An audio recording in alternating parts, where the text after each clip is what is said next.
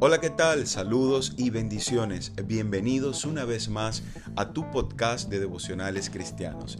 Yo soy David Bognev y en esta oportunidad quiero compartir contigo un devocional que he titulado Envejece con gracia, basado en el Salmo 71.9 que dice, No me deseches en el tiempo de la vejez, cuando mi fuerza se acabare, no me desampares.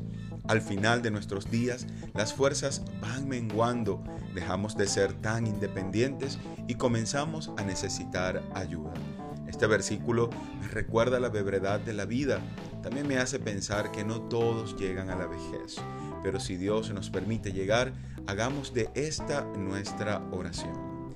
En este sentido, aprendamos también a atender a los que han llegado a esta edad. Ellos necesitan de ti y de mí. Por eso pienso en dos cosas.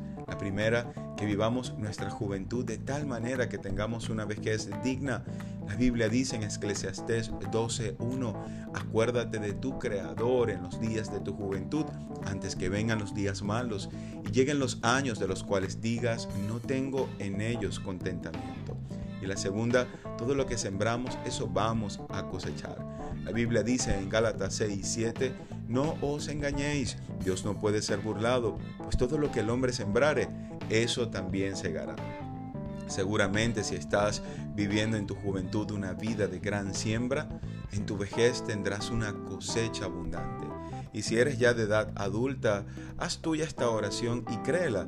Dios no te dejará, no te desechará y te dará fuerzas.